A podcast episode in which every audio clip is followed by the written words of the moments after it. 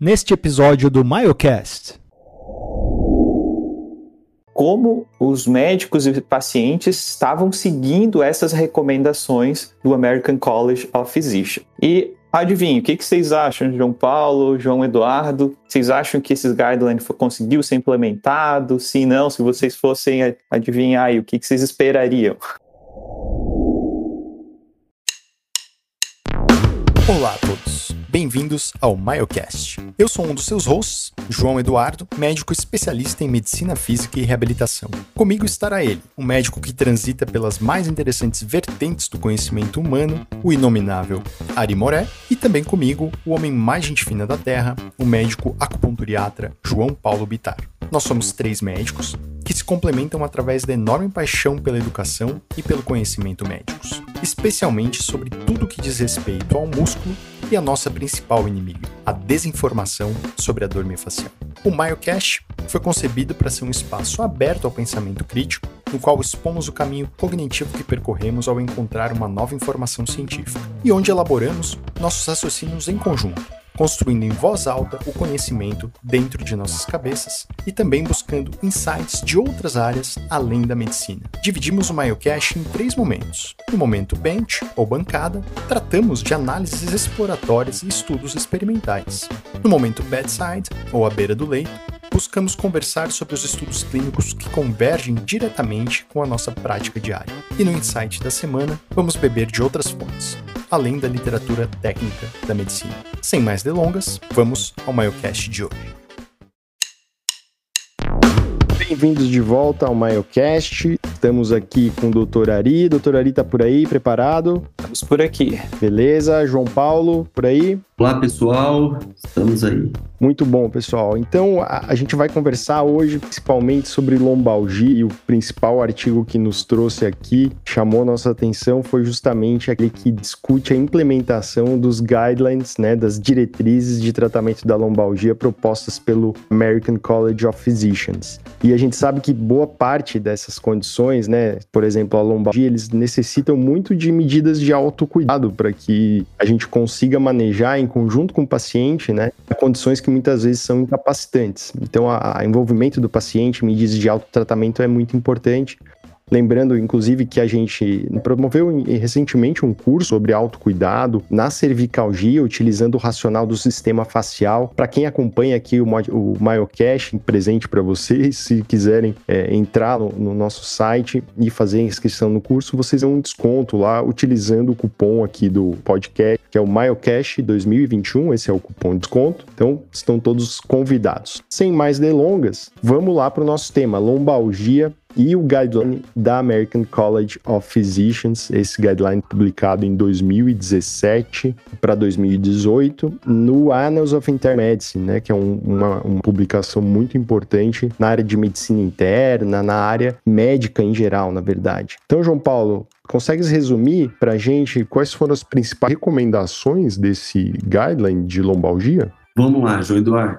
É muito interessante essa publicação, né, como você já mencionou, de 2017. E o American College buscou ver uma diretriz para quê? Para apresentar as evidências e fornecer dados clínicos, recomendações de tratamento não invasivos nas lombalgias, na dor lombar. E foram incluídos alguns estudos, alguns ensaios para que vejam e o que, que, era o objetivo, ver os desfechos clínicos, incluindo o que? Redução ou eliminação da lombalgia, fora da função específica ou geral das dores é, dorsais mesmo, mais focado na lombar, melhora da qualidade da saúde, qualidade de vida, redução da incapacidade laboral. Então, eles avaliaram e criaram, então, uma ideia com três recomendações, dividiu-se em três tipos de recomendação. E é interessante a análise pela prevalência dessa dor que a gente vê no nosso dia a dia, né? Nós que estamos aí na prática sabemos que o quanto é prevalente a dor lombar. Já falamos aqui num podcast sobre o tema e hoje a gente traz aí essa diretriz melhor esclarecendo aí as recomendações não invasivas. Alguma ideia, alguma colocação de vocês sobre o tema? É, eu acho que a questão de medidas para o tratamento da lombalgia é, é bastante heterogênea, então é interessante a gente ver um guideline como esse, principalmente apontando para as medidas não farmacológicas, né? Então, é, coloca, acho que tu vai comentar sobre isso, João Paulo, coloca principalmente as medidas não farmacológicas numa primeira linha de cuidado, tanto para lombalgia aguda quanto crônica, e coloca medicações, né, que normalmente são utilizadas, é, segunda linha, né? Acho que é isso que mais chamou a atenção, uma publicação de porte, trazer esse, essa recomendação. Então vamos lá. Traz então, como já adiantado aí, a recomendação 1, eles colocam como dor aguda e subaguda, e dando preferência para os tratamentos não farmacológicos. Colocam algum desses tipos de tratamento, que a gente vai citar alguns, e coloca para do, as dores agudas também a possibilidade de usar terapias farmacológicas num segundo momento aí, ou são médico e o paciente que acaba aderindo estar em um contexto agudo. As não farmacológicas é orientado calor local, massoterapia, técnicas manipulativas e de puntura aí, colocando a acupuntura como uma boa solução.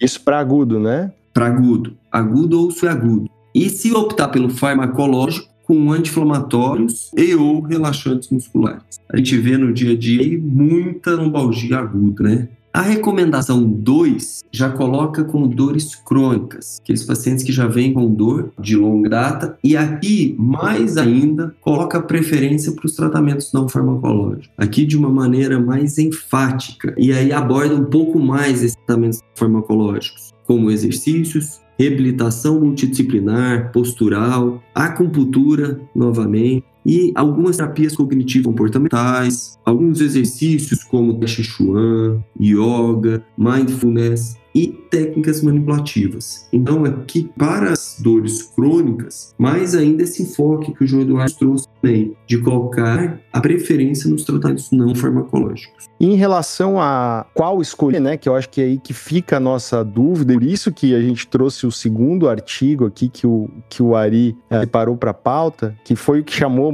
a minha atenção principalmente, por isso que eu criei essa pauta aqui, que é como implementar isso. E muitas vezes, a, pelo menos no guideline, eles colocam que a, a escolha do tipo de tratamento, né, não farmacológico, vai acabar com uma decisão ali coletiva, né, entre o médico, o paciente e o que tem disponível, né? Então, entre essas, você pode escolher, não qualquer uma, mas teoricamente, é, entre essas que mostraram realmente evidência nesse contexto, por exemplo, no agudo e no crônico, né? Isso. E ainda mais, assim, eu acho que vai muito da experiência de cada um, né? É, do profissional médico aceitar e ter a experiência favorável para o de terapia não farmacológica que ele já viu na prática funcionando. Acho que no contexto acaba tendo muita experiência e do paciente também, de acreditar, de ter passado pela experiência ali de alguma dessas técnicas. E a recomendação 3, aí sim, entra os pacientes que não tiveram respostas às medidas não farmacológicas. E aí ele considera o tratamento, sim,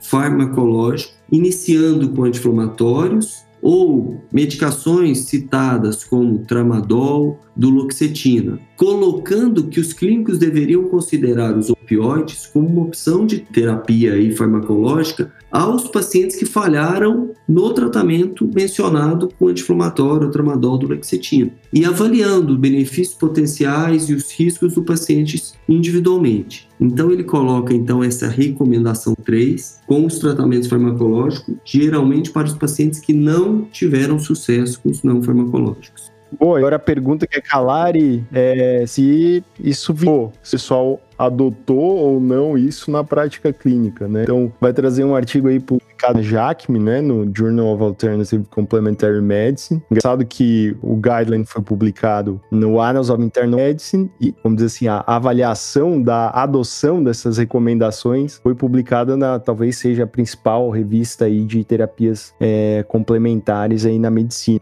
É isso aí. Isso mesmo. Então foi um artigo aí publicado recente em 2021 e para o grupo lá do, dos Estados Unidos e o que me chama a atenção é, do artigo assim é que o guideline foi publicado em 2017. Esse estudo é, verificou no ano seguinte, em 2018, como os médicos e pacientes estavam seguindo essas recomendações do American College of Physicians. E adivinha, o que, que vocês acham, João Paulo, João Eduardo? Vocês acham que esses guidelines conseguiu ser implementado? Se não, se vocês fossem adivinhar aí, o que, que vocês esperariam? Acredito que não, porque na prática a gente vê muitas das lombalgias chegando nos consultórios já totalmente medicadas, né? É, eu não vou fazer uma suposição aí do que está escrito, porque eu não resisti, que a hora que eu recebi informe sobre o artigo eu já li. Então eu já sei o que, que aconteceu.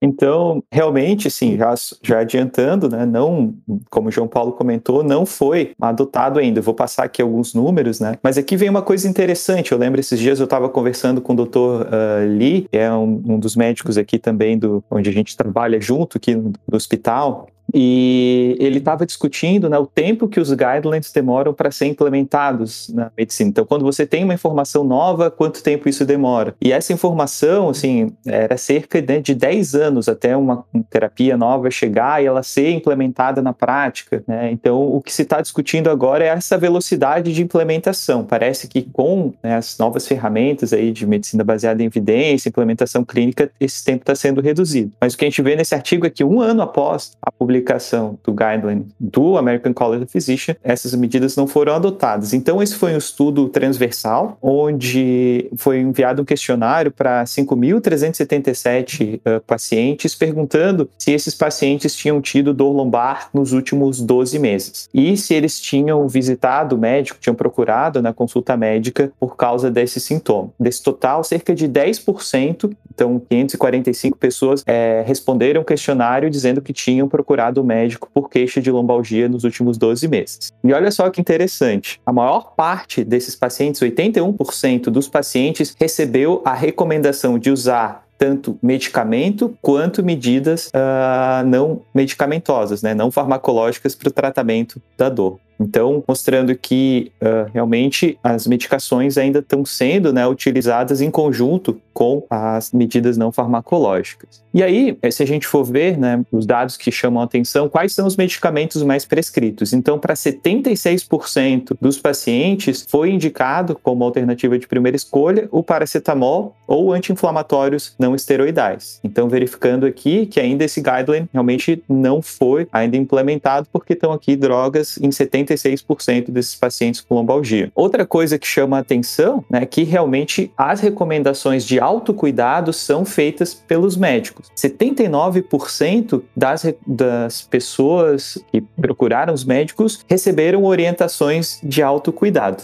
E João Paulo, João Eduardo, que recomendações vocês acham que foram essas? É que a gente tem estudado bastante essa questão de autocuidado, né? Então queria saber de vocês aí. E se vocês também recomendam alguma coisa no dia a dia de vocês aí para medidas de autocuidado? Eu acho que o que falta realmente é para a gente, a gente acaba fazendo essas recomendações baseado no que a gente estuda, da, da nossa formação principalmente, mas é interessante que essas medidas de alguma forma, em algum momento, sejam sistematizadas, né? Né? Porque eu imagino, eu não, agora eu não vou lembrar desse dado do artigo, mas eu imagino que provavelmente são medidas mais genéricas, são recomendações mais genéricas e que o paciente às vezes não sai com um instrumento assim muito claro, né, do que fazer. Ah, ok, melhorar a postura, mas o que, que é melhorar a postura, melhorar o sentar? Como é que eu faço isso, né? Isso é muitas vezes individual, mas às vezes você pode criar um banco aí de recomendações chave, né, de autocuidado para justamente é, reduzir a perpetuação desse tipo de quadro. Esse acho que é um dos grandes desafios nossos, né? A gente ter essa padronização, essa sistematização, João Eduardo. Acho que nós ainda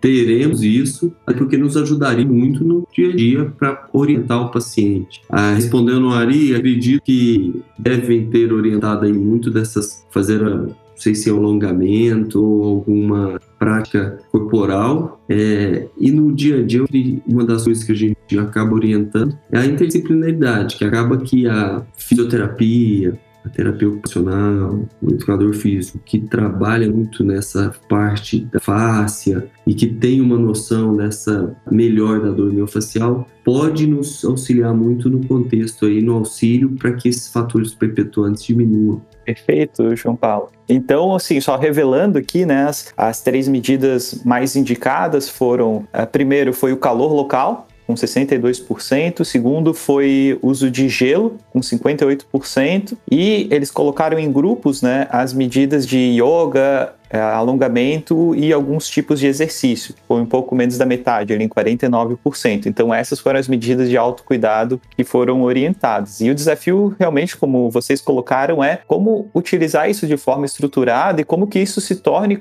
é, uma cultura né, de, de autocuidado para o paciente. Porque como a gente vê, tanto os médicos quanto os pacientes estão muito na cultura da cura, entre aspas, farmacológica. Né? E a gente vê os dados de pesquisa, as recomendações que essas terapias não farmacológicas, uh, incluindo essas medidas de autocuidado, são cada vez mais relevantes para esses tipos de condição, né, como a, como a dor lombar. E aqui eu também só ressalto alguns dados, né, que somente 37% dos pacientes foram uh, foi indicado algum tipo de terapia como acupuntura ou massagem ou manipulação espinal. Então a gente vê vários estudos saindo dentro dessa área aí, mas ainda pouca recomendação dos médicos para esse tipo de tratamento. E 60% dos médicos recomendaram fisioterapia para os pacientes. E só para fechar, acho um dado aqui interessante que de todos os pacientes que foram indicados para fisioterapia, cerca de 70% desses realmente seguem essa recomendação de ir lá e fazer a fisioterapia. Então foi o dado que, eu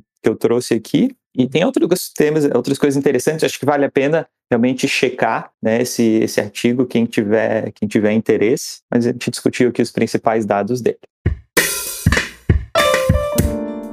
Pô, muito bom, Ari. Isso nos leva ao nosso insight da semana, que ficou a cargo, a meu cargo aqui. É, o insight que eu tive, na verdade, foi uma lembrança de, de uma série de, de publicações do grupo da Mayo Clinic sobre o que eles chamaram, né, conceituaram como é, medicina minimamente disruptiva ou minimamente perturbadora, numa tradução é, literal. E o que, que seria para eles, então, essa medicina minimamente disruptiva, né? Então, baseado nessa questão. Porque o que a gente viu aí nos guidelines é isso, né? Às vezes tem uma questão aí, uma dificuldade, inclusive, de acesso, tanto à questão técnica relacionada a essas recomendações, como fazer, e às vezes o acesso à própria terapia, eventualmente, que, que vai indicar, por exemplo, uma técnica manual, uma técnica manipulativa, ou mesmo acupuntura em alguns contextos, né? Então, a, a, o que esse pessoal da, da Mayo é, é, produziu, né? O grupo, o primeiro autor do, do, artigo aqui que eu,